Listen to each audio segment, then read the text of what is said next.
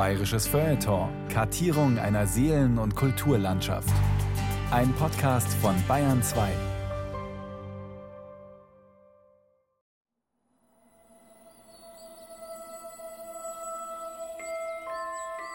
Wenn ich im Böhmerwald unterwegs bin, fasziniert mich immer, dass es hier noch viele Orte gibt, da kannst du die um 360 Grad drehen und du blickst nur auf Wald. In den Abendstunden vernimmt man keinen Lärm, man sieht keine künstlichen Lichtquellen und an Nebeltagen im November hat der, der Böhmerwald auch etwas äh, sehr Melancholisches, wenn man da, so wie hier am Dreisessel, vom Dreisessel zum Blöckenstein in so eine Nebelstimmung geht, dann ist das was sehr Emotionales, wo man sehr schnell wieder geerdet wird. Und für mich ist das meine persönliche Seelenlandschaft. Meine Lieblingsregion im Böhmerwald ist diese äh, Gegend um Tusset, um den Tussetberg. Also von Heidmühle über die Grenze nach Gurthausen, Dobra, rüber, Lenora, diese Landschaft, die ist sowas von traumhaft und verzaubert und traurig. Es sind natürlich schlimme Sachen passiert, deswegen ist sie ja so leer. Aber das steht schon sehr für den Böhmerwald. Der Böhmerwald hat diese Melancholie, der ist schön und traurig und ganz wunderbar.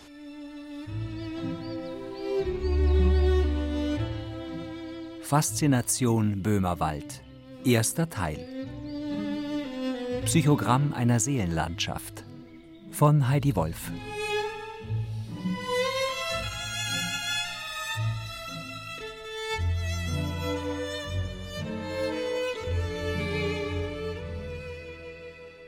Der Förster Michael Held und die Volkskundlerin Katharina Eisch-Engers sind Kinder der Grenze, so wie ich auch. Bis 1990 war am Eisernen Vorhang die Welt zu Ende.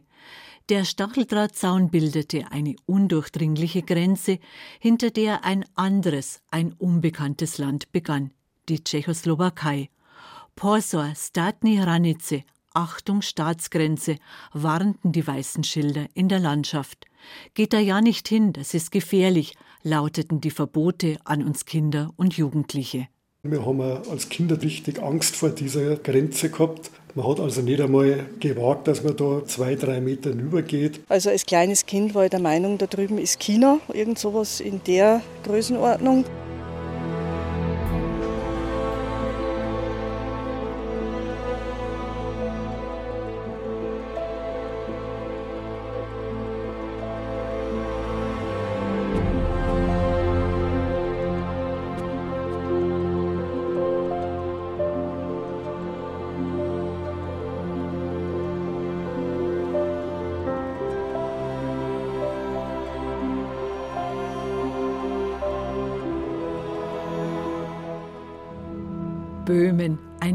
Fleck auf der Landkarte und dann erst der Böhmerwald.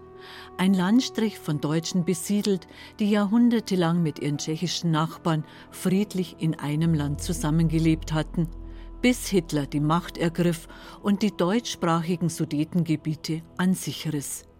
Im März 1939 marschierte die deutsche Wehrmacht auch in Prag und in der sogenannten Resttschechei ein.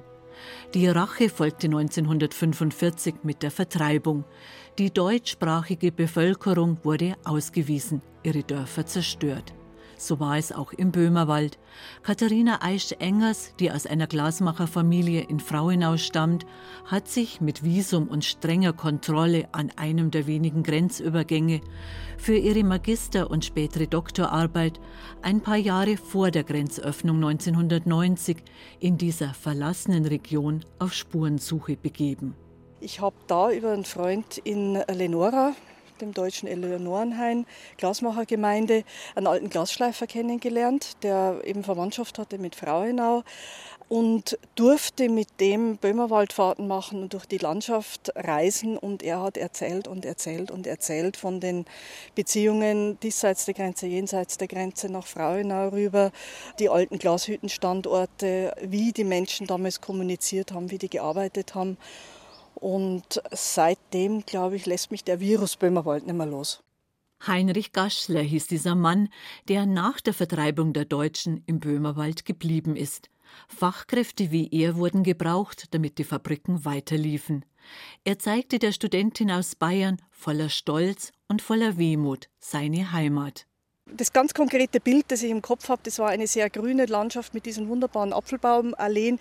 Wir sind durchgefahren und er hat immer wieder rausgedeutet, da war das Haus gestanden, da war eine Glashütte, man hat nichts mehr gesehen, man hat nur noch diese wunderbare, traumhafte Landschaft gesehen. Wir sind nach Czeske Grumlow, nach Grumau gefahren, auch mit ihm und er hat damals dann auch äh, die Stadtgeschichte erzählt, diese ganzen Herrschaftsgeschichten mit den Schwarzenberger und den Rosenbergern, die Zusammenhänge mit den Glashütten, immer wieder das Glas und immer wieder die Geschichten halt dazu. Die Schwarzenberger und die Rosenberger waren mächtige Herrschergeschlechter, die in Südböhmen prächtige Bauwerke errichten ließen, die noch heute die Städte und die Landschaft prägen. Heinrich Gaschler erzählte viele Geschichten aus einer Zeit, als Deutsche, Tschechen und Juden friedlich miteinander lebten, bis die Nazi-Herrschaft und der Zweite Weltkrieg die jahrhundertelangen Beziehungen zerstörten. Bis dahin war der Böhmerwald eine weltoffene Region, ist die Volkskundlerin Katharina Eisch-Engers überzeugt, inzwischen Professorin am Institut für Kulturanthropologie und europäische Ethnologie der Karl-Franzens-Universität in Graz. Der Böhmerwald, glaube ich, hat sich sehr viel mehr immer schon in der Geschichte als Übergangsregion verstanden und als Begegnungsraum. Die ganze Geschichte ist da durchgelaufen, obwohl es immer irgendwie eine abseitige Gegend war, aber es ist immer auch so im Zentrum dieser ganzen Wanderungsbewegungen gestanden. Und Gerade wenn ich auf Lenora und auf den Heinrich Gaschler zurückkomme, das, die waren literaturbewandert, die waren stolz auf ihre Bürgerschulen, die waren stolz darauf, dass sie in der ganzen Monarchie nur rundherum gekommen sind, dass sie Kontakte gehabt haben, dass sie die Länder gekannt haben.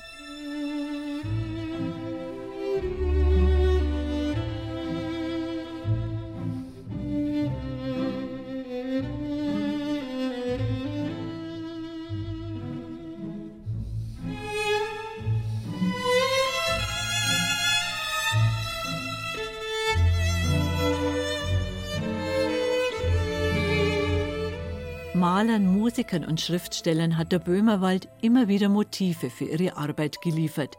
Der unergründliche Teufelssee Certo Jesero inspirierte Karl Maria von Weber zu seiner romantischen Oper Der Freischütz.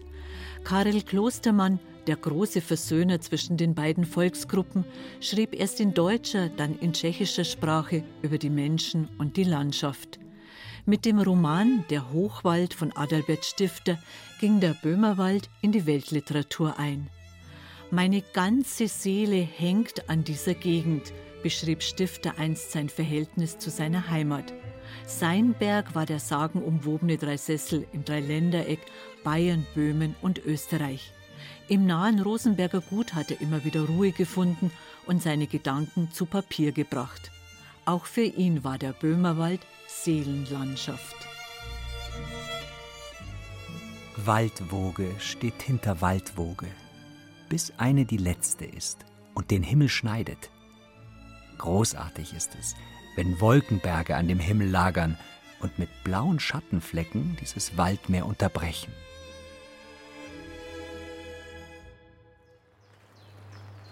Zwischen Dreisessel und Blöckenstein auf Stifterspuren sind wir an einem Spätsommertag 2017 unterwegs.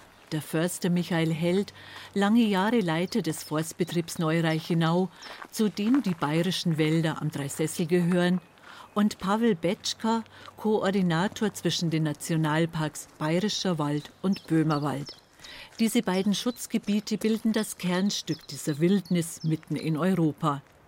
Die Tschechen haben einen besonders schönen Namen für diese Region, die sich 120 Kilometer lang und 50 Kilometer breit entlang der deutsch-tschechisch-österreichischen Grenze erstreckt.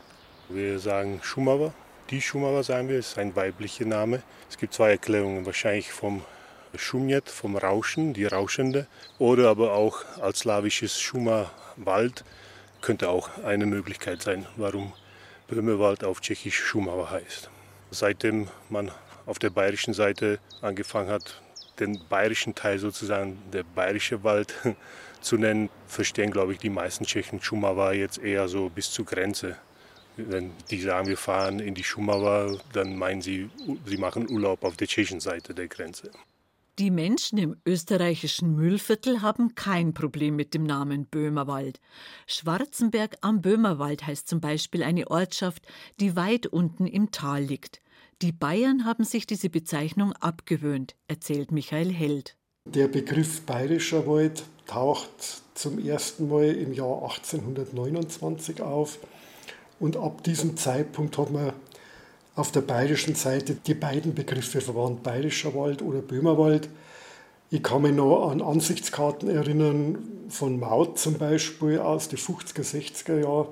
Und dort sind wir geheißen Maut am Böhmerwald oder Maut im Böhmerwald. Und erst ab dem Jahr 1950 wurde das offiziell verfügt, dass der bayerische Teil bayerischer Wald heißt. Das ist halt so die Wir sind wir Mentalität der Bayern. Auf dem Weg den Grenzstein entlang fällt mir ein Gedicht von Georg Britting ein, dem Dichter, der 1891 in Regensburg geboren wurde und 1964 in München starb. Auch er war den Waldwogen des Böhmerwaldes verfallen. Der ist nicht ein Wald wie sonst einer, der böhmische Wald. Er ist so schwarz wie sonst keiner. Es hat ihn noch keiner gemalt, wie er ist. Oft geht ein Wind aus dem Böhmischen her, und der Winter ist lang und der Sommer ist schwer. Vom Grün und vom Gold das Wipfel abrollt. Es hat ihn in seiner schwarzen Gewalt, den böhmischen Wald, noch keiner gemalt, wie er ist.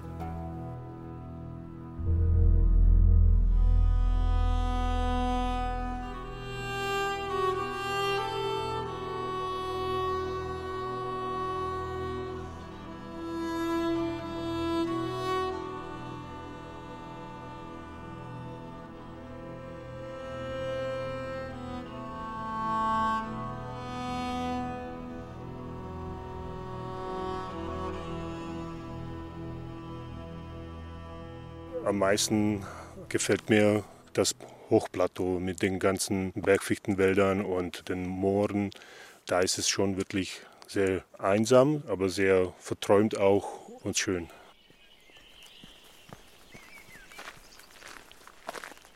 Mein Kollege und ich, wir machen jedes Jahr eine Exkursion vom Dreisesselhaus zum Plöckensteiner See und jedes Mal ist es was anderes. Das letzte Mal, als wir hier waren, war es total neblig. Wir haben keine so schöne Aussicht gehabt, wie wir es heute haben. Man war froh, dass sich irgendwo was aufgetan hat, dass man kurz die Häuser unten im Tal gesehen hat. Das gehört halt zum Böhmewald. Diese Stimmung auch mit den Wolken, auch dass das morgens ganz kalt ist, vor allem beim Altweibersommer. Man kommt in den Wald und dann ist alles noch gefroren und dann am Nachmittag kann man schon im T-Shirt rumlaufen. Also gefällt mir auch sehr, ja. Pavel Betschka wurde in der kleinen Stadt Ustinat-Labem in Nordböhmen geboren, ging als Jugendlicher nach Prag, um in der tschechischen Nationalmannschaft Basketball zu spielen. Parallel dazu studierte er Wirtschaftswissenschaften. 1995 wechselte er von seinem Club, dem Meisterschaftsdritten USK Prag, zum deutschen Zweitligisten Oldenburger Turnerbund.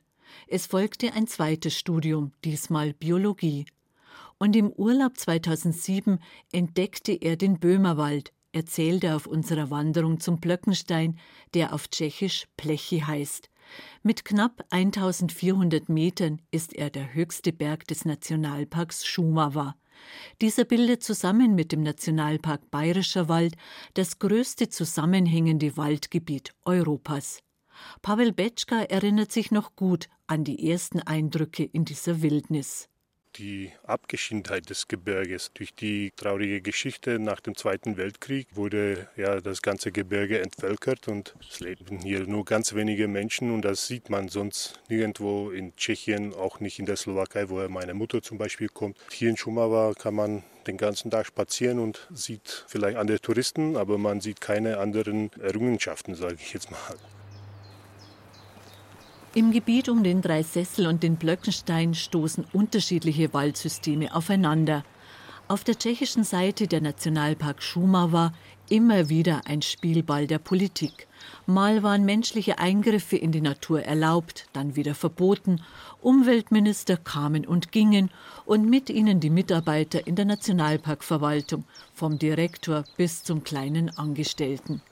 Im Frühjahr 2017 hat dann das Parlament in Prag entschieden, dass Natur auch hier Natur sein darf, wie im Nationalpark Bayerischer Wald. Umgestürzte Bäume bleiben liegen. Im Naturschutzgebiet auf dem Dreisessel auf der bayerischen Seite hat Orkan Kyrill 2007 den größten Teil der Bergfichten umgeworfen. Was er nicht schaffte, besorgte der Borkenkäfer. Eine grandiose Aussicht hat sich damit auf diesem symbolträchtigen Bergrücken eröffnet. Aber mit Stifters Waldwogen haben die grauen Baumskelette, die uns ein Stück des Weges begleiten, wenig zu tun. Förster Michael Held beruhigt. Er zeigt auf den neuen, wilden Wald, der im Schutz des Totholzes mit aller Kraft nach oben drängt. Und was die Waldwogen betrifft, hilft ein Blick hinunter ins Tal und weiter auf die Bergrücken im Hintergrund. Na, wenn man Richtung Süden schaut, dann schaut man so in die Breitenberger Gegend. Das ist so diese bäuerliche, kleinstrukturierte Land- und Forstwirtschaft. Das setzt sich im Mühlviertel fort auf der österreichischen Seite. Da werden die Höfe dann schon größer. Richtung Norden ist dann die Kette der Böhmerwaldberge mit dem bayerischen Blöckenstein, mit dem österreichischen Blöckenstein. Das ist so diese Landschaft, wo man eben diese Berglinien sieht, die sie bis zum Horizont verschneiden.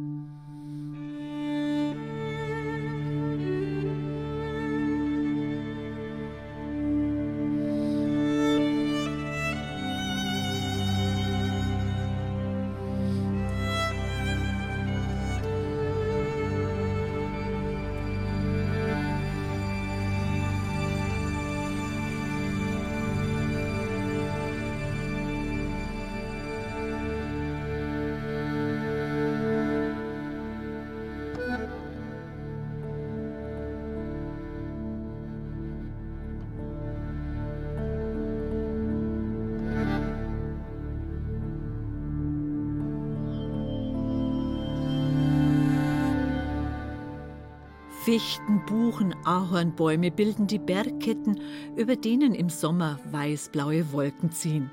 Einmal kurz die Augen schließen und die Bilder sind da. Im Frühjahr eine Sinfonie in Grün, im Herbst eine bunte Farbpalette, im Winter alles weiß, riesige Schneeberge, Eiskristalle, die den Böhmerwald verzaubern, aber auch unpassierbar machen. Jetzt versperren uns immer wieder umgestürzte Baumriesen den Weg. Über sie hinwegklettern oder darunter durchkriechen ist die Alternative.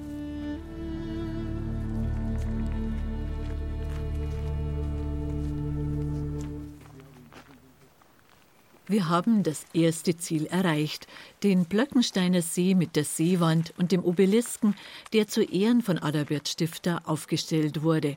Schwarzes Zauberwasser hat er den See zwischen den gigantischen Felswänden genannt.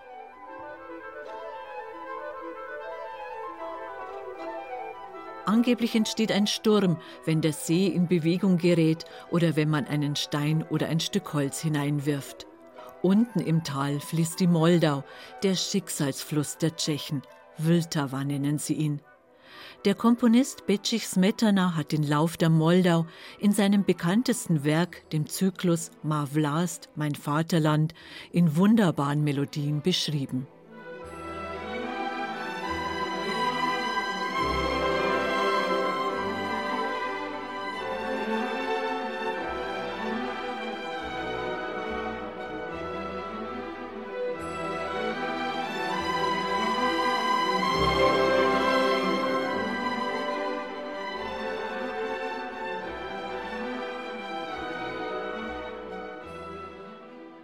Bilder unterhalb vom Schwarzenberg von Tschernahora. Das ist die sogenannte Moldau-Quelle, die alle Tschechen mal besuchen müssen, weil Vltava oder die Moldau auf Deutsch der Nationalfluss ist, auch wenn das nicht der längste Fluss dann letztendlich ist, weil die Elbe größer wird.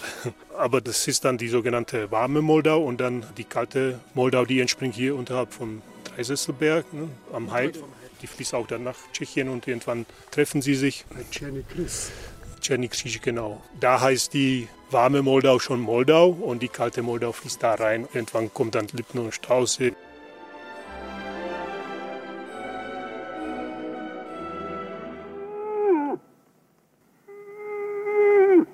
Am Moldau-Stausee leben ganz besondere Kreaturen, erzählt Pavel Betschka während einer kurzen Rast. Auf dem rechten Moldau-Ufer hat sich eine kleine Elchpopulation etabliert. Die ersten Elche sind, nachdem sie ausgerottet waren, wohl aus Polen wieder eingewandert nach dem Zweiten Weltkrieg, war in den 50er Jahren. Und mit dem Gebiet um Treboń, wo es ganz viele Teiche gibt, haben wir hier eine kleine Population. Sie wandern natürlich auch nach Österreich oder man hat sie auch schon in Deutschland gesehen. Wir schätzen 15 bis 20 Tiere, wir wissen das nicht. Das sind wunderschöne, aber auch große Tiere. Seit zwei Jahren haben wir auch regelmäßig jetzt Wölfe fotografiert und dieses Jahr haben sie ein Paar gebildet oder besser gesagt schon Ende des letzten Jahres. Sie haben jetzt auch einen Nachwuchs. Also wahrscheinlich werden wir damit rechnen müssen, dass sich die Wölfe hier etablieren werden. Was natürlich für die Natur in Ordnung ist, aber wenn man 150 Jahre es nicht gewohnt war, mit ihnen zusammenzuleben, ist es schwierig. Ich, sage, ich komme aus der Slowakei, ich bin es gewohnt. Wir sind früher in Hohe Tatra in den Wald gegangen und wussten, da gibt es Wölfe, Bären. Wenn wir Schäfer getroffen haben, hatten sie immer Hunde dabei. Aber hier hat man das verlernt, mit dem Wolf zu leben und wird sich jetzt zeigen, ob das klappt oder nicht, ob die Leute die Geduld haben werden und sie hier annehmen. Wir sind im Mittelgebirge auf knapp 1400 Meter Höhe unterwegs. Keine besondere Herausforderung, sollte man meinen. Trotzdem ist der Weg stellenweise schwer zu gehen. Armdicke Wurzeln durchziehen den schmalen Steig, die Steinplatten sind in ständiger Bewegung. Es gilt, die Balance zu halten. Das Steinerne Meer zusammen mit dem Lusengipfel, das sind die markantesten Felsregionen, die entstanden sind durch Frostsprengung nach der Eiszeit. Das Besondere daran ist, dass man in diesen Blockfeldern sowohl am Lusen wie hier am Steineren Meer am Dreisessel noch Eiszeitreliktarten findet, die sie in diesen kühlen Spalten ihr Überleben gesichert haben. Das sind überwiegend Spinnenarten oder bestimmte Käferarten, die es eben nur als Besonderheit in diesen Klüften dieser Felsregionen gibt. Bergfichten haben auf dem steinernen Meer keine Überlebenschance. Sie können nicht zwischen den Spalten wurzeln, die entstehen, wenn sich die Felsblöcke immer wieder verschieben. Nur die genügsamen Latschen breiten sich immer mehr aus. Wie zäh die Bergfichten sind und welchen Widrigkeiten sie trotzen, macht Pavel Betschka an einem Beispiel deutlich. Oberhalb des Blöckensteiner See haben wir die ältesten Fichten im Nationalpark gefunden. Eine hat unser Ranger gefunden, deswegen heißt sie auch die Schweder-Fichte, so nach, nach ihm. Die wuchs früher gleich neben dem Steig, der nach oben führt. Und als er das aufgeräumt hat, damit die Touristen sicher gehen können, weil diese Fichte abgestorben ist, hat er plötzlich gemerkt, dass die sehr dicht gewachsen ist. Und das haben dann die Kollegen von der Uni in Prag ausgewertet und haben festgestellt, dass die, glaube ich, 560 Jahre alt ist. Sie hat für die ersten 18 Zentimeter hat sie 370 Jahre gebraucht. Zurück am Dreisessel, dem Ausgangspunkt unserer Wanderung im Dreiländereck Bayern, Böhmen, Oberösterreich. Für Michael Held hat dieser Berg Symbolkraft. Ich habe kürzlich ein Buch in der Hand gehabt eines Münchner Schriftstellers, Gerd Holzheimer. Das hat den Titel Endstation Dreisessel. Und ich verbinde mit dem Dreisessel nicht eine Endstation, sondern im Gegenteil den Neubeginn, den Neuanfang. Und zwar in zweierlei Hinsicht. Zum einen, was die Natur betrifft, weil hier der fast 300-jährige Bergfichtenwald vor Jahren abgestorben ist und jetzt sich wieder eine neue Waldgeneration ihren Weg verschafft und zum anderen vor allem dieser politische Neubeginn im Jahr 1990. Jetzt können wir wieder, speziell hier am Dreisessel wird es so deutlich, uns mit unseren tschechischen und österreichischen Freunden treffen, gemeinsam ein Bier trinken, gemeinsam diskutieren. Dieser Dreisessel steht auch für eine wiedergewonnene Freiheit.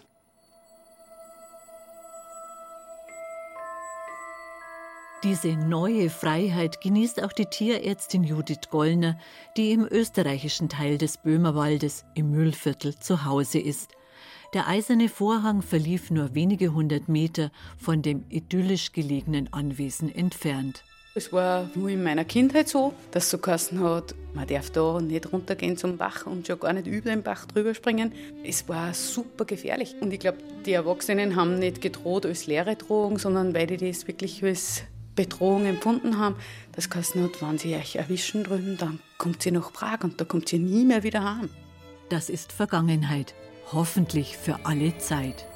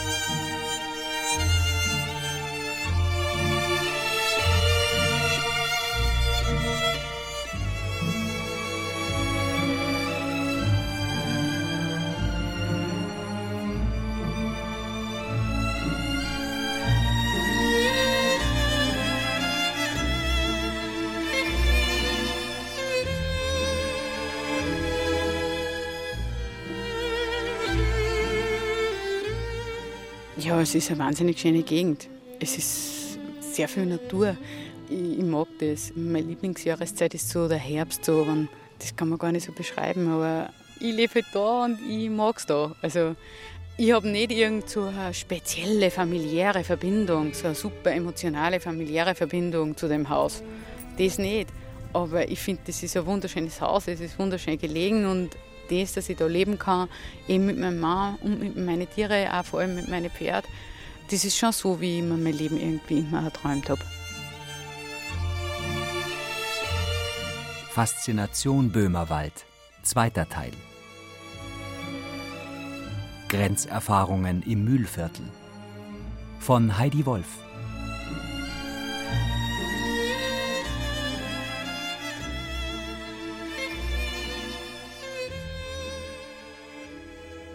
Tief duckt sich das Haus der Tierärztin Judith Gollner in die Mulde unterhalb des Nordwaldkamms bei Gugelwald, auf dem bis 1990 der eiserne Vorhang verlaufen ist. Auch im österreichischen Mühlviertel war hier an der Grenze zur Tschechoslowakei die Welt zu Ende. Wie die Menschen in der bayerischen Grenzregion hat auch Judith Gollner diese Warnung oft gehört. Es war nur in meiner Kindheit so, dass so geheißen hat, man darf da nicht runtergehen zum Bach und schon gar nicht über den Bach drüber springen. Es war super gefährlich. Und ich glaube, die Erwachsenen haben nicht gedroht als leere Drohung, sondern weil die das wirklich als Bedrohung empfunden haben. Das geheißen hat, wenn sie euch erwischen drüben, dann kommt sie nach Prag und da kommt sie nie mehr wieder heim. Wenn sich Judith Gollner, die damals Schmelz hieß, an diese Zeit erinnert, hat sie vor allem ein Bild vor Augen: Leben am Ende der Welt. Ah, da vor der Grenze. Und dann ist es sowas Endzeitstimmung, so wie wenn die Welt eine Scheibe war und man wohnt da am äußersten Rand, wo es direkt danach Ende ist, Weltall, geht. Es war furchterregend. man ist als Kind immer gewarnt worden, geht's nicht weit zu wie und drüber geht, das war tödlich. Eine Kuh ist einmal beim Hirten drüber gelaufen. Die Kuh hat die Tante nie wieder gekriegt. Judith Gollner kam damals mit ihrer Mutter Adelheid Schmelz-Fuchs oft auf Besuch in die Grub. Das ist der Hausname des idyllischen Anwesens, das zum 500 Einwohnerdorf Schöneck im Bezirk Rohrbach gehört. Hier im österreichischen Teil des Böhmerwaldes lebte die Großtante, die am eigenen Leib die wechselvolle Geschichte dieses Landstrichs erlebt hat. Das war ein Ort, der hieß Dobring. Und da oben war ein richtiger größerer Ort, der hieß Kapellen. Und zum Beispiel meine Großmutter ist in Kapellen nur die ersten zwei Jahre in die Volksschule gegangen. Und meine Großmutter ist 1910 geboren. Und das wurde halt dann alles dem Erdboden gleich gemacht. Drüben über der Grenze waren ja praktisch bis nach dem Ersten Weltkrieg Siedlungen. Alles das, was man da jetzt sieht, dieses grüne Band, wie es jetzt heißt, das war ja alles Kahlschlag zur Zeit vom Kommunismus. Praktisch vom letzten eisernen Vorhang bis zum Grenzbach war nur Wiese. Das ist immer gerodet worden, damit man quasi eventuelle Flüchtlinge nur sieht.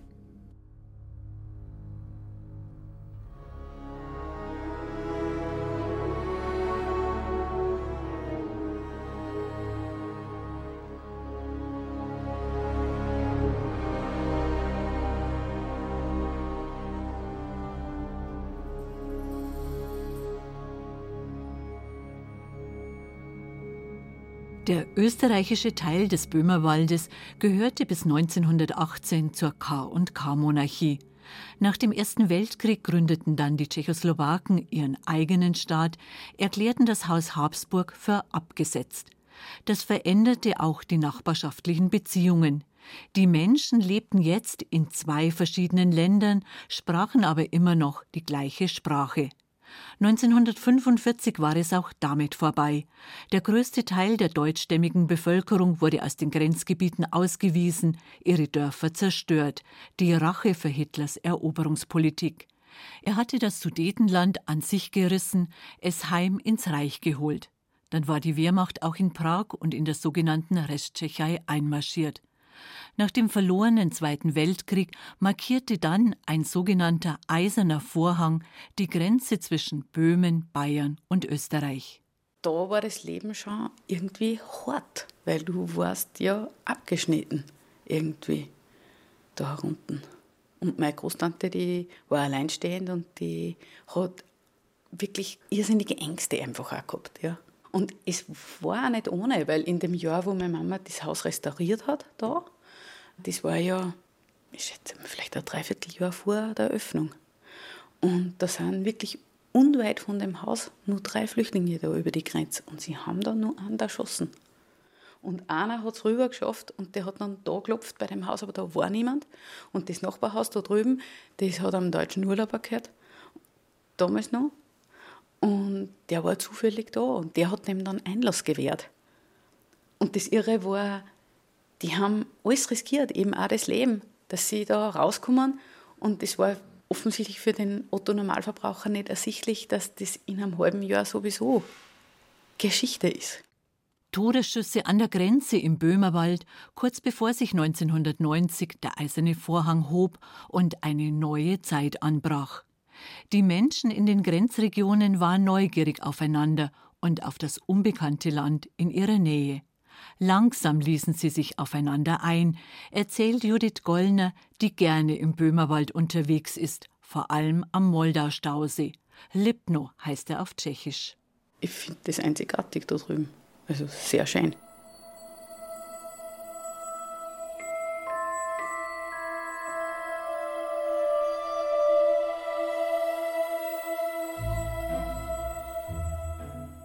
Oben am Nordwaldkamm, in ein paar hundert Meter Entfernung, drehen sich Windräder.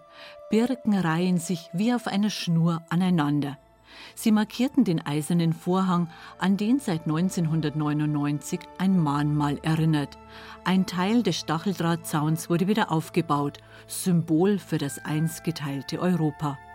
Harald Gollner, Judiths Mann, lebt seit 2006 im Mühlviertel, seit 2010 in der Grub. Bei seinen ersten Besuchen spürte er noch nichts von der Aufbruchsstimmung, obwohl da die Grenze schon ein paar Jahre nicht mehr existierte. Wir haben unser Haus dann auch umgebaut und es war am Beginn diese Ostseiten, die zur Grenze hingeht, war eher so uneinladend, unfreundlich, eher abweisend. Und durch den Umbau ist jetzt so, dass in die Richtung eher offen worden ist. Ja, nutzen tun wir es im Wesentlichen wenn wir reiten gehen, dann gibt es schöne Strecken, die wir drüben unterwegs sind, beziehungsweise ich nutze auf mein zweites Hobby zum Fischen am Molderstausee. Da bin ich einmal wieder mal unterwegs.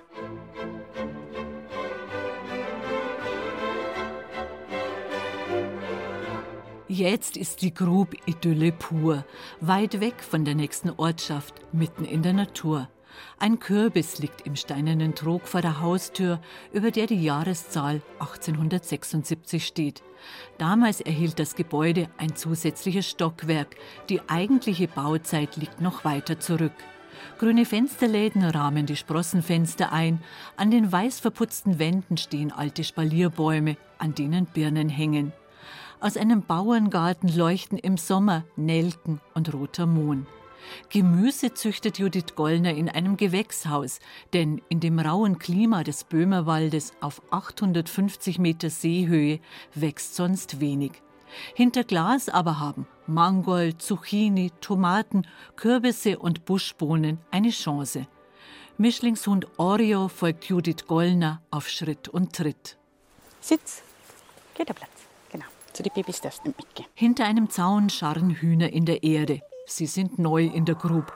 Harald Gollner hat aus einem alten Autoanhänger einen Hühnerstall gebaut, damit die Tiere in der Nacht vor Füchsen, Mardern und Raubvögeln geschützt sind. Gehen wir noch eine zu den Babys. Die freuen sich schon. Das wissen immer, wann ich komme. Und da habe ich verschiedene Rassen. Das sind so Mischlinge aus Legehybriden und alten Hausterrassen. Und diese gefleckten, die so ausschauen, wie wenn sie Kochschützen anhätten, so Bebittermuster, das sind Sperber. Diese zwei schwarzen, das sind Maran. Das sind Schokoleger, die legen schokobraune Eier. Dann diese zwei weißen mit diesem feinen braun-grauen Gefieder drüber, das sind silberne Italiener. Die haben aber eigentlich noch kein einziges Ei gelegt, also die sind nur schön bis jetzt. Bibis, Bibis. Zu den silbernen Italiener habe ich gesagt, die müssen jetzt dann bald anfangen, dass sie Eier legen, weil bei aller schönen, bei der ganzen schönen Welt muss ein bisschen Leistung abgegeben werden. Ohne Leistung geht es nicht. Gell? Babys. In der Scheune steht ein alter Traktor, der für die Arbeit auf den umliegenden Wiesen gebraucht wird. Dahinter befindet sich der offene Pferdestall. Paddock Trail heißt das System, das in Amerika erfunden wurde. Die Weideflächen sind von einem Pfad umgeben. Die Tiere müssen sich bewegen, um zu den Futterstationen und Wasserstellen zu kommen. Dann werden sie nicht zu dick, sagt Judith Gollner, die nicht nur reitet, sondern eigene und fremde Pferde in der Berg- und Tallandschaft des Böhmerwaldes auch trainiert. Ihr Ausgleich zum Praxisalltag.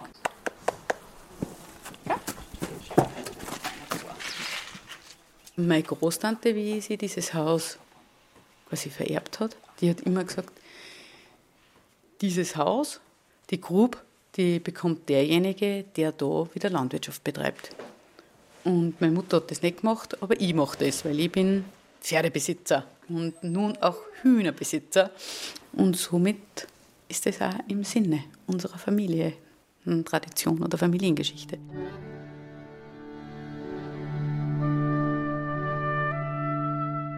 Adelheid Schmelz-Fuchs, Judith Gollners Mutter, hatte das Haus von der Großtante geerbt und es dann behutsam umbauen lassen. Als die Tochter vom Studium in Wien zurückgekehrt war und im Müllviertel wieder Fuß fasste, schenkte ihr Adelheid Schmelz-Fuchs das Anwesen. Indem sie ja eigentlich das ihr Traum war, so ein Sacherl, war das naheliegend. Ein Sacherl ist nicht unbedingt.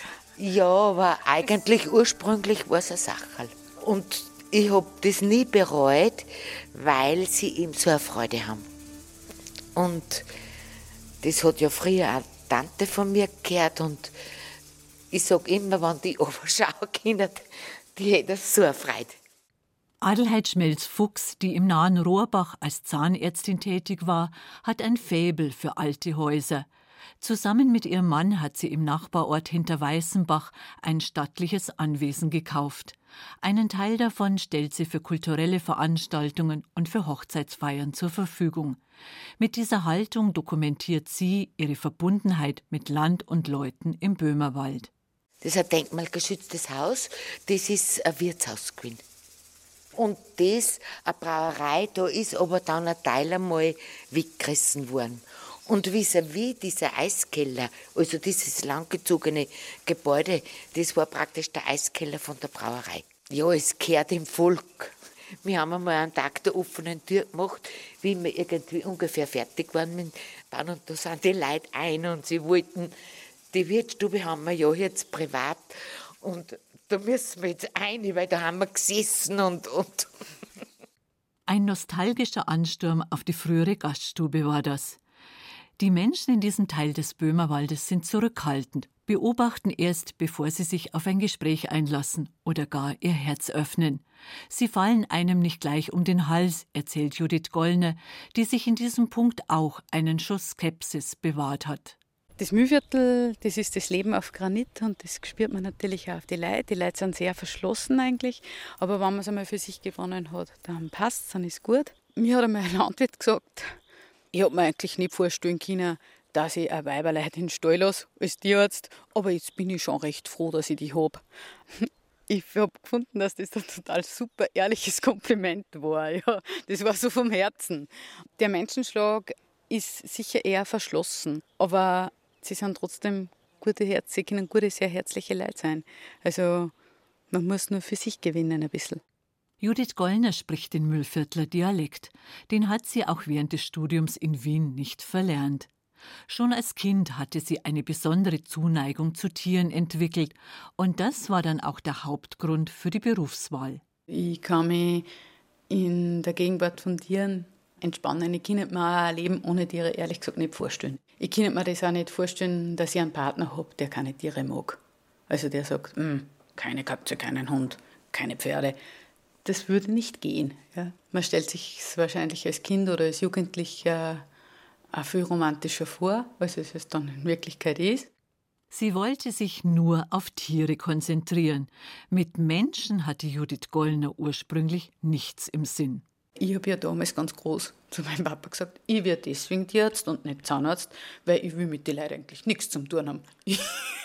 ich will mit Tieren arbeiten. Ja, Pustekuchen weil der, der Landwirt steht zwischen dir und dem Rind. Und wenn du auf den keinen Einfluss hast und mit dem nicht gut arbeiten kannst, dann bist du auch nicht am Tier. Aber das habe ich damals auch nicht gewusst. Es gelingt mir auch das.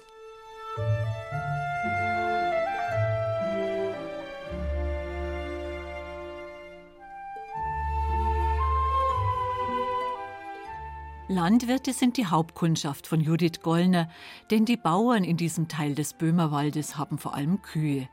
Der Tierärztin macht es nichts aus, auf schmalen Straßen zu den Höfen zu fahren und in schwierigen Situationen zu helfen, denn Veterinäre werden in der Regel nur dann geholt, wenn es nicht mehr anders geht. Sie kosten schließlich Geld. Eine Kleintierpraxis mit festen Öffnungszeiten wäre sicher bequemer, aber nichts für Judith Gollner. Sie kommt mit den Landwirten klar. Ich kann mit diesem Menschenschlag irgendwie besser. Ich kann mit der feinen alten Dame, die mit ihrem weißen Hund kommt und beide haben denselben Mantel an, mit dem kann ich nicht so viel anfangen. Das klingt jetzt ein bisschen spöttisch, aber das ist halt einfach so. Der Kleintierpraktiker behandelt ein Familienmitglied. Da geht es um Emotionen, wenn wir drüber reden.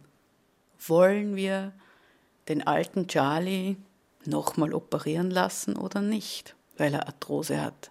Wenn ich irgendeine Veränderung erreichen will in einem Betrieb, da geht es um Zahlen, um Fakten. Da geht es, so hart es klingt, ums Geld.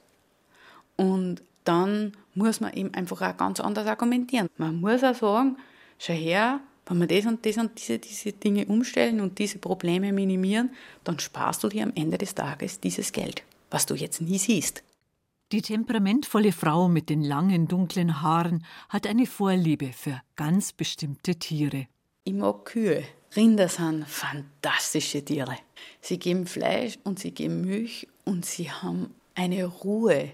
Die haben so eine Ruhe, so ein Pflegma. Und wenn man einmal bei einer Geburt dabei ist, und ich bin nur bei Geburten dabei, wo es richtig eng im wahrsten Sinne des Wortes wird. Also das sind schwere Geburten. Und wenn man sieht, wie die das machen und was die alles aushalten, wo ich mir oft selber denke, ich lege halt mit an und sage, habt mich gern, ich stirbe jetzt einfach. Aber die Rinder, die, die kennen das. Die halten wahnsinnig viel aus und geben wahnsinnig viel Leistung und haben so diese Ruhe dabei und das fasziniert mich einfach.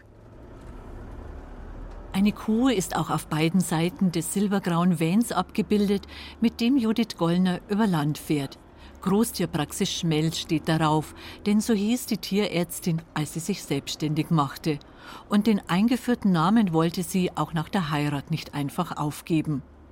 Am Nachmittag steht ein Besuch auf dem Hof von Grete und Albert Gallleitner in St. Peter am Wimberg an. Zielsicher geht Judith Gollner auf eine Kuh zu, begutachtet den Vorderfuß. Die habe ich gestern behandelt wegen Lahmheit, ob sie nur Zeichen einer Lahmheit zeigt. Aber man sieht an den Augen, da sieht man ein bisschen, dass der Wimpernkranz steht so ein bisschen nach unten, hängt so ein bisschen nach unten. Das ist so ein Zeichen, dass sie leichte Schmerzen hat und sie atmet ein bisschen schwerer wie die anderen. Und dann habe ich ihm geschaut, der Fuß hat gestern eine gute Schwellung gehabt, aber das glaube ich, dass das jetzt besser ist. Es bleibt ruhig im Stall, obwohl sich plötzlich zwei fremde Menschen darin aufhalten. Kein wildes Muhn, kein lautes Geräusch. Judith Gollner wundert das nicht, schildert ein Erlebnis, das sie bis heute nicht vergessen hat. Das ist sicher der größte Unterschied zwischen dem Mensch und dem Tier, dass das Tier stumm quasi die Schmerzen ertragt in der Regel. Das war eh grausig, das war vor zehn Jahren, da war ich bei einem großen Brand dabei, wo wirklich Tiere im Steuer verbrennt sind. Und die Tiere, das war eine Anbindehaltung und da bin ich hingekommen, direkt zum Brand und bin dann in den Steuer eingegangen, in dem Moment, wo der begehbar war. Und da glaubt man, ja, da steht der Bär, da blärt alles und so. Da war es mucksmäuschenstill. Also da hat man eine Stecknadel fallen können. Man, man ein wenig Schmerzen hat. Sie schnauft ein wenig. Bäuerin Grete Gallleitner begleitet Judith Gollner noch zu einer anderen Box, wo eine zweite Kuh behandelt werden muss.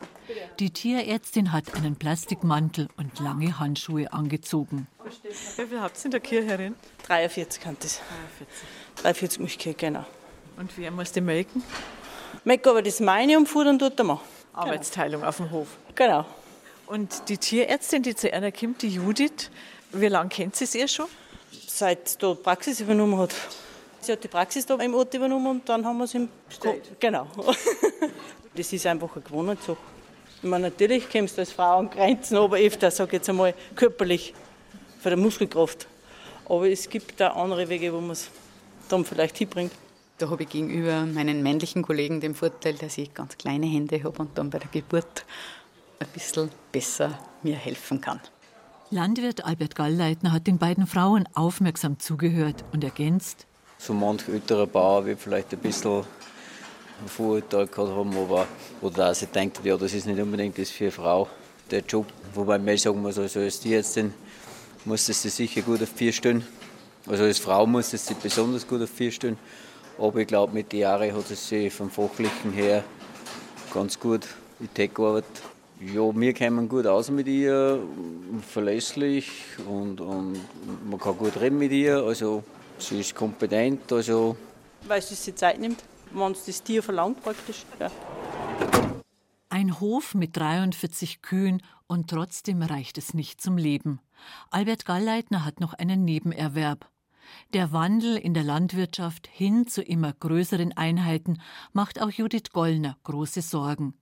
Der Böhmerwald ist landschaftlich überaus reizvoll, aber die Ernten in dieser Gegend sind karg. Immer mehr Landwirte geben auf. Die Tierärztin spürt die Unruhe, bringt sich mit gezielter Beratung ein, will bei Lösungen helfen. Sie freut sich über alle, die neue Wege gehen und dabei Erfolg haben. Ihre Ziegenbäuerinnen nennt sie als Beispiel. Das waren durch die Bank eigentlich junge Frauen, die haben eingeheiratet in irgendeinen Hof oder haben von zu Hause einen Hof übernommen und das war irgendwie ein Hof mit zehn Rinder, wo man heutzutage einfach nicht mehr konkurrenzfähig ist und dann mussten die irgendwie andere Wege gehen. und haben gesagt, wir wollen das aber nicht verpachten, wir wollen weiter Landwirtschaft betreiben und haben sich dann umgeschaut, was könnte man machen. Und viele sind so in die Ziegenhaltung eingestiegen, in die Milchziegenhaltung. Und das sind wirklich engagierte Frauen. Eine dieser Pionierinnen ist in der Anfangszeit mit der Ziegenmilch 60 Kilometer weit zur Molkerei gefahren, weil diese die Milch nicht abholte. Es lohnte sich nicht.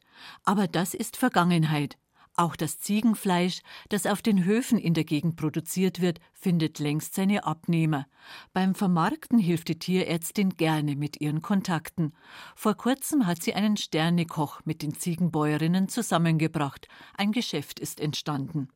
Ich finde es einfach schön zu sehen, wie wer was etabliert und da wirklich mit vollem Elan dahinter steht. Ich arbeite sehr gern mit Frauen zusammen, weil Frauen doch ein sehr starkes Organisationstalent oft mitbringen und Organisation oft einfach auch die halbe Mitte ist. Wenn Dinge schön ablaufen und gut organisiert sind, das ist was, was ich mag. Und darum praktisch gefällt mir dieses Zusammenarbeit mit diesen Frauen sehr gut. Die sind wirklich gut durchorganisiert und haben Ahnung und wollen einen Betrieb vorwärts bringen. Man muss also sagen, das sind durch die Bank sehr stolze Frauen. Also richtig stolze Bayerinnen. Sie engagieren sich, weil sie an ihrer Heimat hängen, sie nicht aufgeben wollen.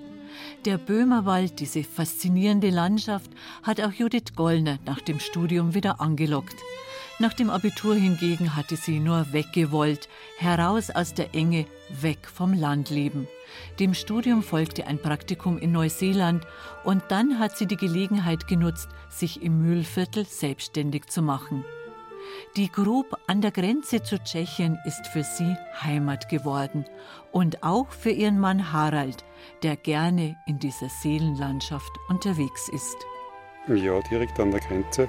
Nachdem ich auch zugezogen bin, hat es einige Zeit gedauert, aber mittlerweile ist es so, dass ich, wenn ich wohin fahre und wieder herkomme, dann fahre ich heim.